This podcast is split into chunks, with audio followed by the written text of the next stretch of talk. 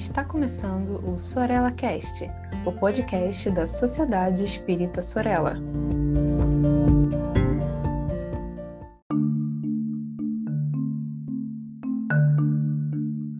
Olá, amigas e amigos aqui do Sorella Cast. Eu sou o Saulo Monteiro e nesse momento estamos começando mais um episódio da nossa coluna Mediunidade com Palhano e Hermínio. E particularmente hoje estamos debruçados sobre um capítulo do livro Reuniões Mediúnicas, Teoria e Prática, que o Palhano foi intitular de Avaliação dos Procedimentos. Vou começar nesse título do Palhano de trás para frente.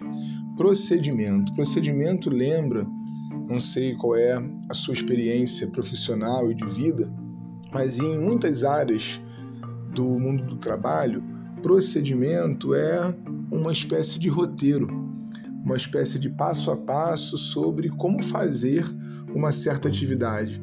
Então, existe um procedimento médico para determinada é, terapêutica, tratamento, cuidado diante de uma certa reclamação do paciente.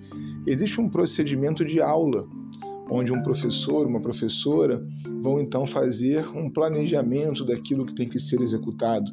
Existe um procedimento laboratorial, onde o cientista, o técnico da bancada do laboratório, vai fazer então uma espécie de procedimento de operação daquela prática científica que ele está executando ali. O Palhano vai trazer essa perspectiva, essa ideia de procedimento, de análise, de é, cuidado, de atenção, de passo a passo na operação da mediunidade. E isso pode espantar, pelo menos assim de cara, alguns e algumas de nós, porque a mediunidade ela é algo e tem que ser mesmo espontânea, orgânica em todos os sentidos, aliás, e que vai se manifestar da maneira como os espíritos que estão dirigindo certa médium, certo médium, entendem como é o melhor.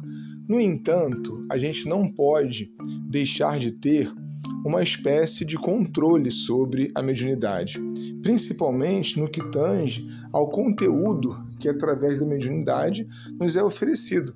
E essa é a defesa que o Palhano faz o procedimento mediúnico ele não seria alguma coisa que deixaria engessado, né, ou então até paralisado é, o trabalho espontâneo dos espíritos. Ele é, na verdade, uma ordem mínima de coisas que favoreça a harmonia, a coesão, o propósito superior de uma atividade mediúnica. Ela não pode ser sem planejamento, ela não pode ser absolutamente solta deixada perdida à luz simplesmente daqueles que estão ali executando. Quando um está, acontece de uma forma, quando o outro é quem coordena, acontece de outra maneira. Isso não pode ser assim. O procedimento ele precisa existir, por mais flexível que seja. E aí nós podemos falar da análise do procedimento, entendendo agora que médiums precisam estar num grupo de maneira organizada, que haja um objetivo.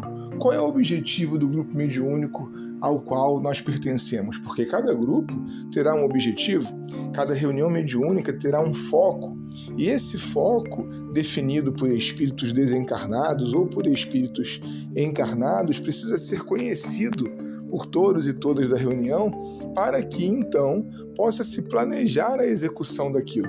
Um exemplo importante é a chamada reunião de atendimento espiritual, aquela que antigamente falava-se equivocadamente desobsessão. Essa reunião, ela não é a única reunião mediúnica espírita possível. Ela é um tipo de reunião. Mas será que o grupo ao qual eu estou filiado, ele tem condições de realizar aquela atividade? Ou será que os médios ali estão mais propensos à psicografia? Ou será que ali os passes seriam melhor aproveitados? Um grupo só tem condições de analisar que tipo de reunião espírita fazer quando ele conhece o seu potencial medianímico. E o Palhano vai então oferecer-nos essa perspectiva, aliás, muito kardeciana, de não executarmos a mediunidade sem pensar, sem planejar, mas termos análises dos procedimentos que nos levam a executar dessa e daquela forma. Eu vou ficar por aqui, te desejando ótimos dias e até uma próxima oportunidade.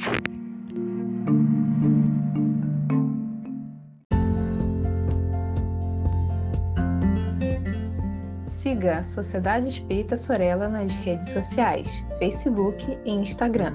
Inscreva-se em nosso canal do YouTube e fique por dentro de nossa programação.